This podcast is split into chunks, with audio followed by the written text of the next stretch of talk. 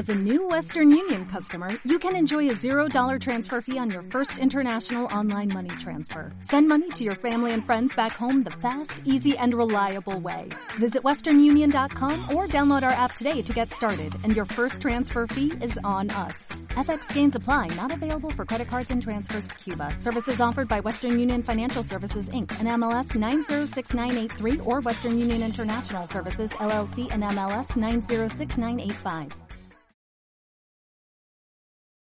Bienvenido familia a un episodio más de Despierta Latinoamérica, un club internacional de crecimiento personal. Por acá mi nombre es Gerardo Robles, estoy el día de hoy acompañado junto a Víctor Rivera y Diego Castillo. Día de hoy vamos a estar haciendo el episodio número 10. Vamos a estar retomando nuestras lecturas, vamos a hacer una serie de preguntas al final. Quiero recordarles que se suscriban a nuestros canales de Spotify, Apple Podcast y también el canal de Evox. Y ya estamos en Google Podcast. Así que para arrancar, quiero pasarle la voz aquí a mi hermano, mi amigo Víctor Rivera, mi bro, todo tuyo.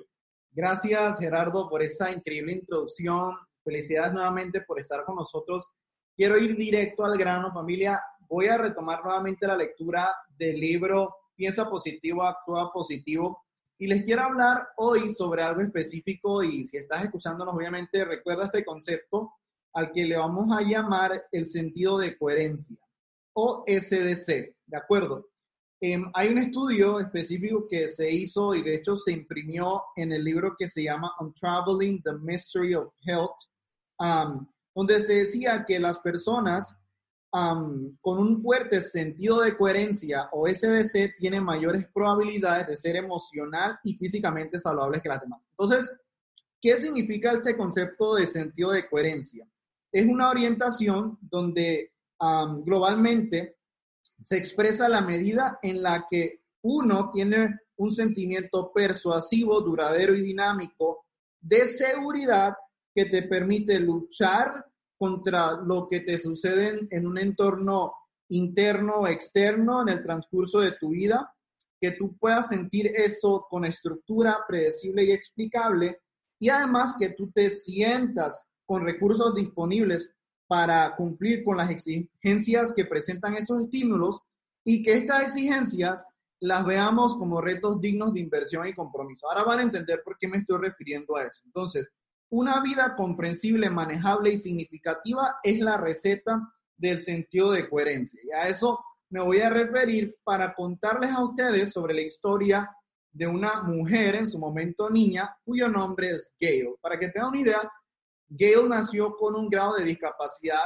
Eh, de hecho, el doctor la describe que su cerebro no funcionaba como debería y ella se deleitaba en su éxito y siempre mantenía una perspectiva positiva en cuanto a las fallas. Y no es tan fácil, eh, digamos, pensarlo tal cual suena, porque realmente los triunfos de Gail en su vida fueron pequeños, fueron escasos, mientras que sus fracasos fueron muchos. Ojo, pero ella tenía perspectiva. En toda su experiencia desde chica, ella entendió que sus procesos iban a ser lentos porque ella no funcionaba normalmente su cerebro, pues, pero siempre enfrentaba cada tarea con energía y entusiasmo. Sus padres, para que tengan una idea de lo profundo que es esto, tenían grandes sueños para sus hijos, pero al darse cuenta de que tenían una hija lenta, prefirieron enfocarse. Y lo de hija lenta entre, entre comillas, porque es lo que ellos pensaban, decidieron enfocarse en sus hijos que tenían una perspectiva más normal o regular y dejaron que la escuela especial se encargara de la educación de Geo. Sin embargo, ella no estaba contenta con mantenerse a los márgenes y por mucho tiempo sintió que la trataban como sobras. Aún así, ella mantenía una postura de crecer y ella se dijo a sí misma, mi trabajo es demostrar que todos pueden lograrlo haciéndolo yo misma. Se trata de inspirar a otros que lo logren. Y para ir resumiendo un poco esta historia, yo tenía el, deseo, tenía el sueño de poner una tienda de muñecas. De hecho, un momento ella le comparte a, sus profesores o maestros que quería aprender a administrar y ellos sonrieron y le dijeron, sí, sí, eso es muy bueno, querida. Y trataron de redirigirla a trabajos de oficina, es decir, ellos no pensaban que Geo podría administrar una tienda ni tenerla. Y la desanimaban constantemente de una manera sutil. Cuando cumplió 15 años, salió por su cuenta, consiguió un ejemplo de medio tiempo, limpiaba naqueles, movía mercancía y hacía mandados por una pequeña tienda. Y qué bonito fue que el dueño de esta compañía o esta tienda era un señor mayor. ella que empezó a hacer, indagar, le preguntó cómo usted establece los precios, cómo organiza una exhibición, cómo hace contabilidad. Y él siendo un anciano amable y propietario de este lugar, le respondía todo en detalle. Pero llega el momento en que este señor muere y bueno, nuevamente Gale experimenta rechazo porque no conseguía un trabajo. Siguió determinada, enfocada, enfocada y encuentra una nueva tienda donde una mujer llamada Mona le enseñó con paciencia a Gale todo sobre mercancía, órdenes, exhibiciones, precios, contabilidad y demás. Mona no tenía una formación de cómo tratar con personas con discapacidad, pero lo que sí sabía era enseñar con amabilidad. Un día Gale llegó a la tienda, Mona le puso un pequeño prendedor en su blusa y le dijo, eres la nueva asistenta de gerencia. Ella describe ese momento como emocionante, ella lloró y en ese momento supo que iba a tener su primera tienda, su tienda de muñecas. Se metió luego en un curso de contabilidad, leía tres veces los libros para poder aprender, grababa las clases, las escuchaba una y otra vez, pero esos retos personales nunca la detuvieron. En un momento uno de los clientes dijo, te voy a ayudar con 500 dólares para tu tienda de muñecas o muñecos si consigues a alguien más que invierta. Emocionada empezó a investigar y casualmente consigue a otro inversionista y Mona, la que le dio su último empleo, le dijo, te voy a dar una sección de mi almacén para que tú puedas poner tu tienda de muñecas. ¿Cuál es la conclusión en cuanto al sentido de coherencia? Para Gale, en su nivel de vida, en su percepción, entendió que su vida era entendible, manejable y significativa. Sabía que su trabajo era inspirar a otros a triunfar, mostrándoles con su ejemplo y sabía que lo podía hacer de una u otra forma. ¿Cuántas veces no nos hemos enfrentado a retos y sencillamente dejamos de, intentarlo, dejamos de, de, empujar, dejamos de hacer lo que hay que hacer por ir por los resultados? El ejemplo de Gale nos recuerda que la percepción positiva siempre va a, digamos, estar por sobre todo lo que nos suceda, porque hay quienes viven situaciones como las de ella pero sacan lo mejor. Y otros que tienen algún grado de ventaja, pero no viven en un sentido de coherencia y se enfocan en la percepción negativa de las cosas. Así que eso es lo que quería yo compartir con ustedes. Hay que tener una percepción positiva de las cosas, no importa dónde estés y cómo estés viviendo, las dificultades que tengas. Si tú sientes que tu vida es entendible, manejable y significativa, no te detengas. Ve por tus metas y tus sueños. Y bueno, para continuar, quiero en este momento cederle la palabra a mi amigo y hermano Diego. Comparte, por favor, con nosotros lo que has estado leyendo y aprendiendo, hermano. Muchas gracias, Víctor, por ese magnífico aporte el día de hoy.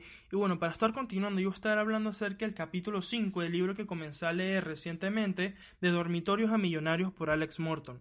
Entonces, el capítulo número 5 de mi libro se llama Seteando Metas, o como le llama el libro, La llave para tu imperio. Entonces, en este libro, eh, hablamos de las metas, cómo las metas son esa parte crítica para cualquier tipo de éxito que vayamos a tener en lo que sea que hagamos. Entonces, em, además de esto, te voy a estar hablando de tres diferentes tipos de metas que tenemos. Son las tipo A, las metas tipo A, después tenemos las metas tipo B y después tenemos las metas tipo C. Entonces, las tipo A son ese tipo de metas en las que la mayoría de las personas en nuestro círculo cercano o de amistades se encuentran. Estos son los tipos de metas que se basan en el presente. Son, son personas que no tienen una meta realmente grande, entonces por lo tanto no son realmente metas. ¿A qué me refiero? Hay un ejemplo perfecto que el libro relata, que es que Alex Morton está en una convención y se le acerca un muchacho que le pregunta a Alex Morton si podría, pudiera repasar las metas con, con el muchacho. Eh, entonces se sientan juntos y comienzan a repasar las metas. Y el muchacho le dice, sí, Alex, que yo quiero manejar el BMW del año. Y Alex Morton le pregunta, ¿y qué estás haciendo? ¿Qué, qué, carro estás manejando ahorita mismo?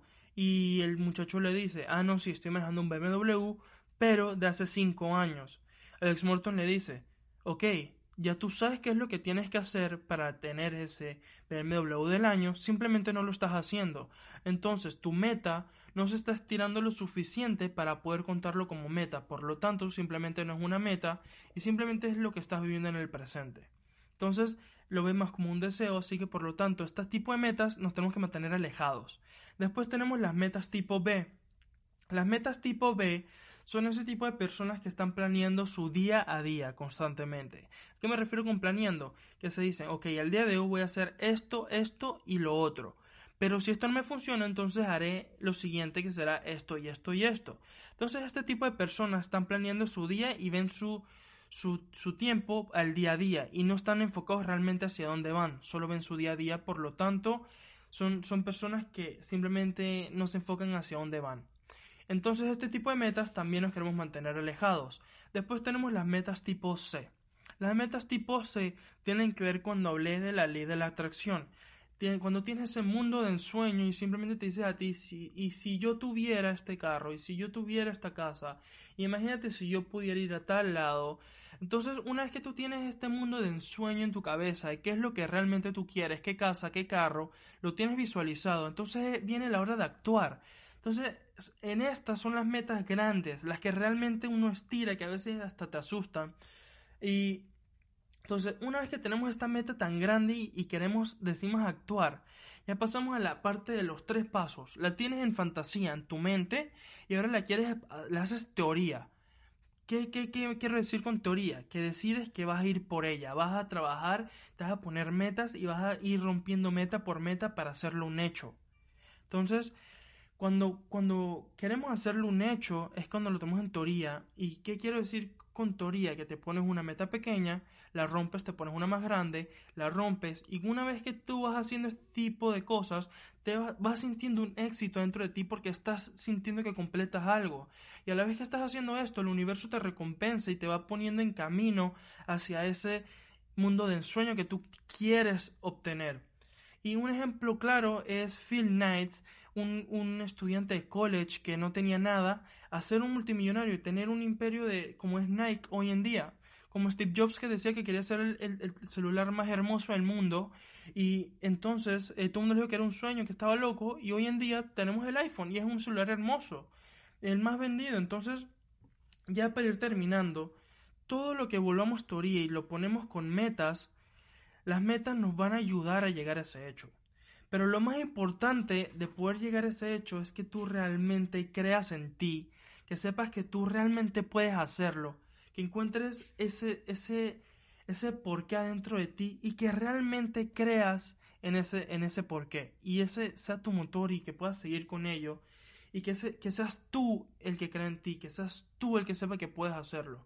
Entonces ya para continuar el siguiente, antes de continuar la siguiente sección, le voy a estar pasando la palabra a mi hermano Gerardo Robles para que nos comente acerca de su episodio del día de hoy. Dímelo, mi bro. Excelente, Diego. Muchísimas gracias, mi hermano, por compartirnos ese pedazo de historia. La verdad que estuvo increíble. Bueno, yo quiero, eh, eh, familia, retomar con la magia de pensar en grande, capítulo 13, cómo pensar a la manera de un dirigente. ¿Y a qué se refiere la magia de pensar en grande con, con esto de dirigente? Se refiere a un líder, ¿ok? O sea, ¿cómo pensar como un líder? Esa es como, como la traducción de esto que quiere decir. Y quiero realmente eh, hacer un resumen acerca de lo más importante, que fueron las cuatro principales eh, eh, reglas de liderazgo según, el, según la magia de pensar en grande. La primera dice, intercambia ideas con la gente a quien desea influenciar. Dice aquí, es fácil a los demás hacer lo que usted desea que hagan si ve las cosas a través de los ojos de ellos. Hágase esta pregunta antes de actuar. ¿Qué pensaría yo de esto si cambiaría mi lugar con las demás personas? O sea, esta frase que dice, ponte en los zapatos de la otra persona, esto es como, como, como decir eso mismo. Realmente uno tiene que ponerse a pensar en qué situación está pasando la persona. ¿Acaso con esto que yo le estoy diciendo, esta persona está sintiendo cómoda? Entonces tienes que ponerte en la posición de la persona, literalmente, por lo que sea que esté pasando esa persona, tienes que ponerte y, poder comprenderla, ¿ok? Eso es una cosa importantísima y es la regla número uno. Regla número dos dice, aplica la regla sea humano en sus tratos con la gente. Pregúntese, ¿cuál es el medio humano de hacer esto? En cualquiera de las cosas que haga, demuestre que pone primero a los otros, no dé a la gente otro tratamiento que el que usted desearía recibir sea recompensado. O sea, esto es básicamente como decir, no hagas lo que a ti no te gusta que te hagan, ¿ok? Si a ti no te gustaría que una persona te tratara de cierta forma, pues no trates a las personas de esa forma, ¿ok? Tienes que, ser un poquito más consciente de esa perspectiva y es la regla número dos, o sea, sé humano, ¿ok? Sé humano. Lo primero es ponerte en los, zapatos de la otra persona. Y lo segundo es, si a ti no te gusta que te hicieran algo, entonces no lo hagas a otra persona. Si tú sabes que eso está mal, que eso no está bien y que la persona se puede sentir mal, no lo hagas porque si te lo hacen a ti, tú te puedes sentir de la misma forma.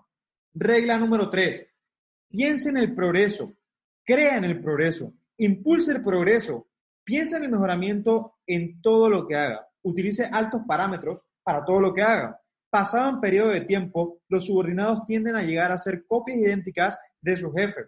Esté seguro de que la copia original vale ser duplicada. Haga de esto una resolución personal.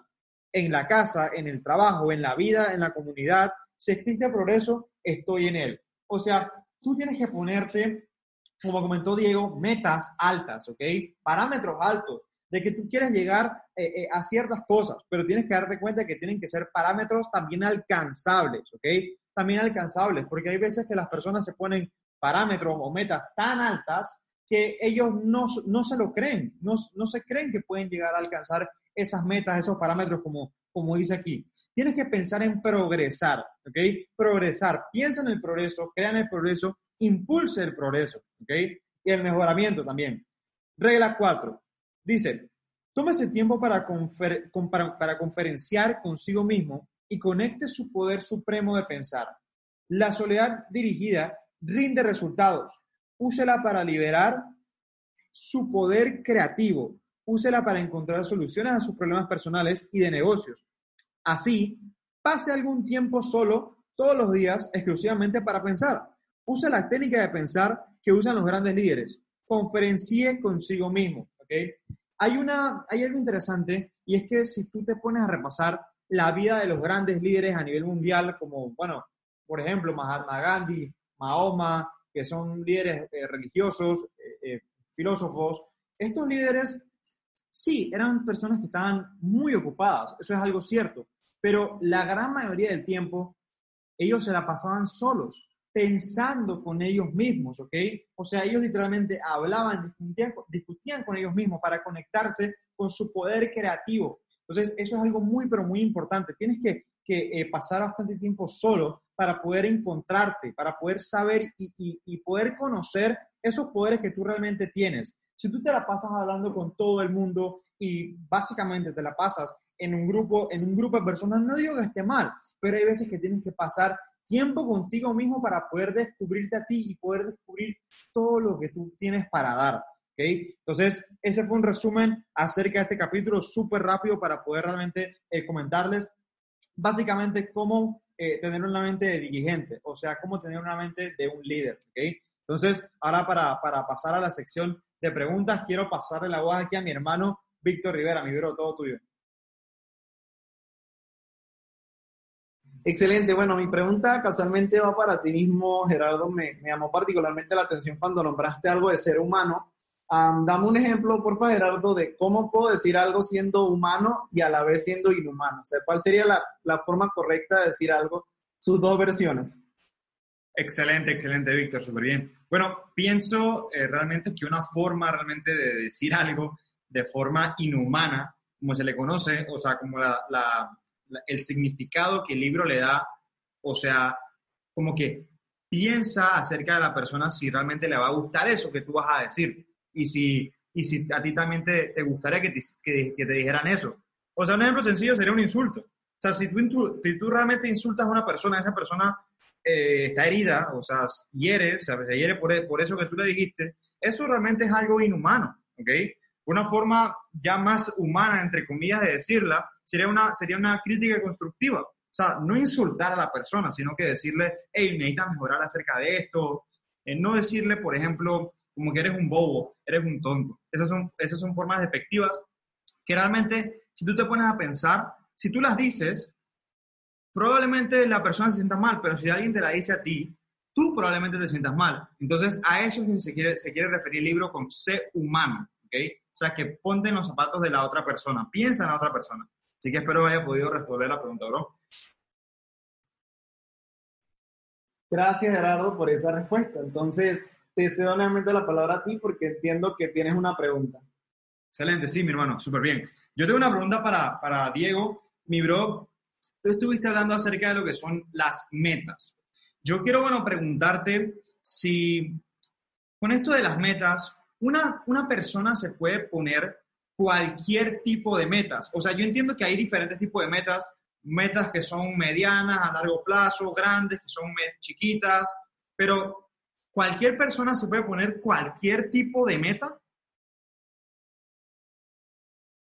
Gracias, Gerardo. Eh, bueno, cualquier persona se puede poner cualquier tipo de meta, pero ojo que no todos tenemos la misma facilidad de alcanzarla o el mismo proceso de alcanzarla. Entonces, lo más importante es, una vez tú te, te pones esa meta, es realmente ver el, el, proceso que te va a llevar a alcanzar esa meta.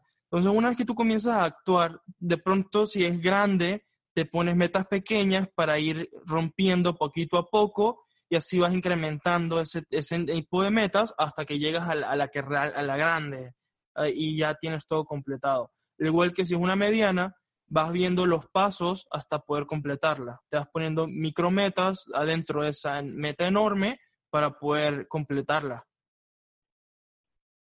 Vale, excelente, excelente, Diego, súper bien. Y bueno, ya eh, aquí acabamos de finalizar el episodio 10 de Despierta Latinoamérica. Familia, los felicito por escuchar hasta esta parte, hasta el final. Nuevamente los invito a que se suscriban a los canales de Spotify, Evox, Apple Podcast y ahora Google Podcast. Así que bueno, para mí fue un placer explicar todo esto junto a Diego Castillo, Víctor Rivera. Hasta luego. Chao, chao.